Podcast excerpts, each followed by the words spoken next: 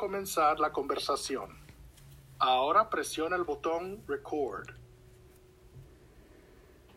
Hola, siento haberme perdido tu fiesta de cumpleaños. Ese día me tocó trabajar como voluntaria en el centro social. ¿Cómo estuvo la fiesta? Hola, no te preocupes por venir, pero la fiesta fue súper divertida. Había una piñata, dulces y mucha, y mucha gente. comenzamos la fiesta con juegos y luego llegó el camino de tacos, así que comimos. Después tomamos la piñata y finalmente terminamos con la noche ah, con pastel. Lamento no haber asistido. Por cierto, ¿sabes que están buscando voluntarios para trabajar con niños? ¿Te interesaría participar? Eso es fantástico. De hecho, he estado buscando un trabajo voluntario con niños porque necesito horas de voluntario. ¿Cuándo y dónde es? También es una coincidencia porque quiero trabajar con niños, niños cuando sea mayor. Espero que ha que ha este. ¡Qué bien! ¿Y qué tipo de actividades podrías hacer con los niños? Algunas cosas que podría hacer es jugar con ellos y, y educarlos. Al jugar con ellos podré crear un vínculo, vínculo con el niño ah, para que puedan confiar más en mí, para que sepan que tiene. Ya veo. ¿Te gustaría colaborar todas las tardes? En realidad no creo que pueda hacer todas las tardes. Puedo, hacer los lunes, no hacer los lunes, los miércoles y los viernes. Los martes y jueves generalmente estoy ocupado. Tengo tutoría que no puedo cancelar mucho. Bueno, entiendo, pero cualquier ayuda será bien recibida. ¿Y qué más quisieras saber sobre el centro?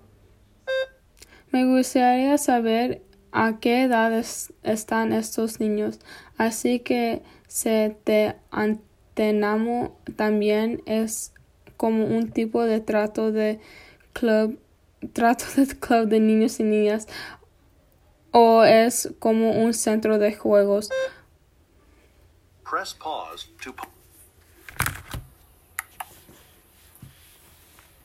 Comparación cultural. Vas a dar una presentación oral a tu clase sobre un tema cultural. Vas a tener cuatro minutos para leer el tema de la presentación y prepararla. Después vas a tener dos minutos para grabar tu presentación. En tu presentación compara tu propia comunidad con una región del mundo hispanohablante que te sea familiar. Deben demostrar tu comprensión de aspectos culturales en el mundo hispanohablante y organizar tu presentación de una manera clara. Tema curricular. Las familias y las comunidades. ¿Qué tipo de eventos o actividades se consideran una expresión de la identidad cultural en tu comunidad? Compara tus observaciones acerca de las comunidades en las que has vivido con tus observaciones de una región del mundo hispanohablante que te sea familiar.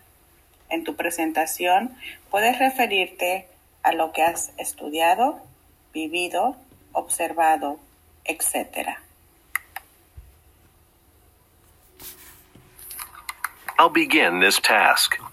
Ahora vas a empezar este ejercicio. You have four minutes to read the presentation topic and prepare your presentation. Tienes cuatro minutos para leer el tema de la presentación y prepararla.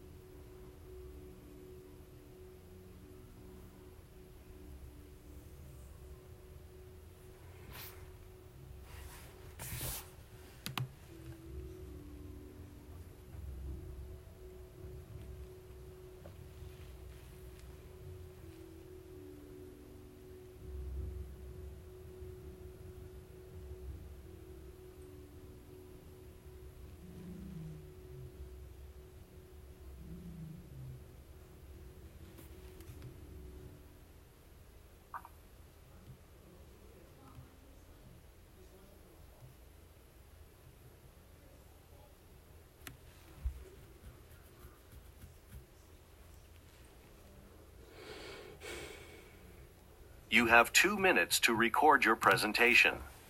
Press record or release pause now. Begin speaking after the tone. Tienes dos minutos para grabar tu presentación. Presiona el botón Record o suelta el botón Pause ahora. Empieza a hablar después del tono. En los Estados Unidos no existe un idioma reconocido federalmente, pero más de la mitad de los 50 estados han reconocido el inglés estadounidense como su idioma oficial. Al igual de los Estados Unidos, México no tiene un idioma definido. Sin embargo, México es el país que habla hispana más poblado del mundo, ya que hay más hispanohablantes en México que en España. Con la excepción de los indígenas estudiantes nativos, toda la población de los Estados Unidos está compuesta de por personas y sus familias que inmigraron al país en un momento u otro. al principio, la mayoría de los inmigrantes provenían de países europeos, razón por la cual los estadounidenses uh, de región europeo constituyen en 65 de la población estadounidense. La población de México se compone de una variedad de herencias diferentes. Después de México logró la independencia de la colonización española a principios del 1800, una fusión entre la ascendencia